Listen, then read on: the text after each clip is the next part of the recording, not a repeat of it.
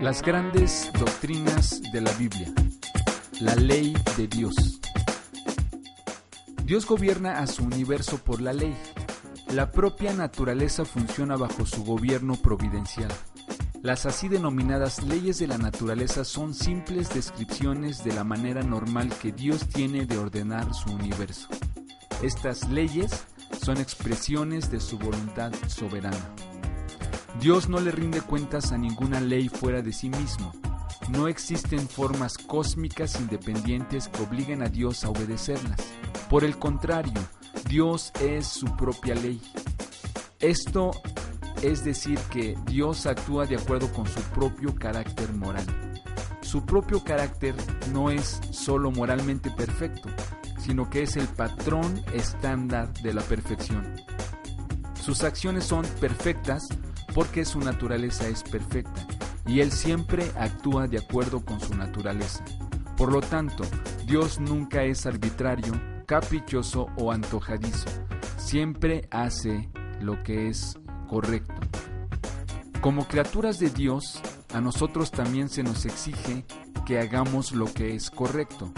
Dios nos exige que vivamos una vida de acuerdo a su ley moral, la cual nos ha revelado en la Biblia. La ley de Dios es el estándar de justicia y la norma suprema para juzgar el bien y el mal. Dios tiene la autoridad para imponernos obligaciones, para exigir nuestra obediencia y exigir el compromiso de nuestras conciencias, porque Él es nuestro soberano. También tiene el poder y el derecho para castigar la desobediencia cuando violamos su ley. El pecado puede ser definido como la desobediencia a la ley de Dios.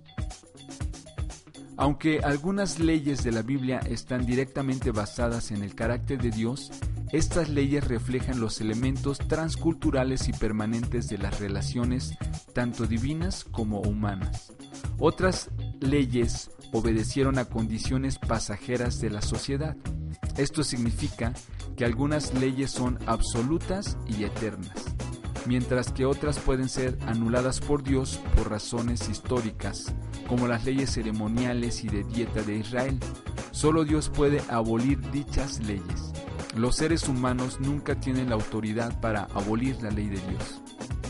No somos autónomos, es decir, no se nos permite vivir de acuerdo con nuestra propia ley. La condición moral de la humanidad es la de heteronomía. Vivimos bajo la ley de otro.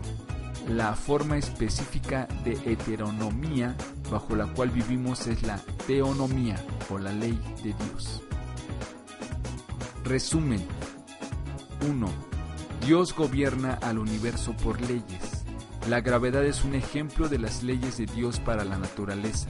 La ley moral de Dios está en los diez mandamientos. 2. Dios tiene la autoridad para imponer obligaciones a sus criaturas. 3. Dios actúa de acuerdo a la ley de su propio carácter. 4. Dios nos revela su ley moral a nuestras conciencias y en la escritura. 5. Solo Dios tiene la autoridad para abolir sus leyes. Pasajes bíblicos para la reflexión. Éxodo 20, 1 al 17, Salmo 115, 3, Mateo 5, 17 al 20, Romanos 7, 7 al 25 y Gálatas 3, 23 al 29.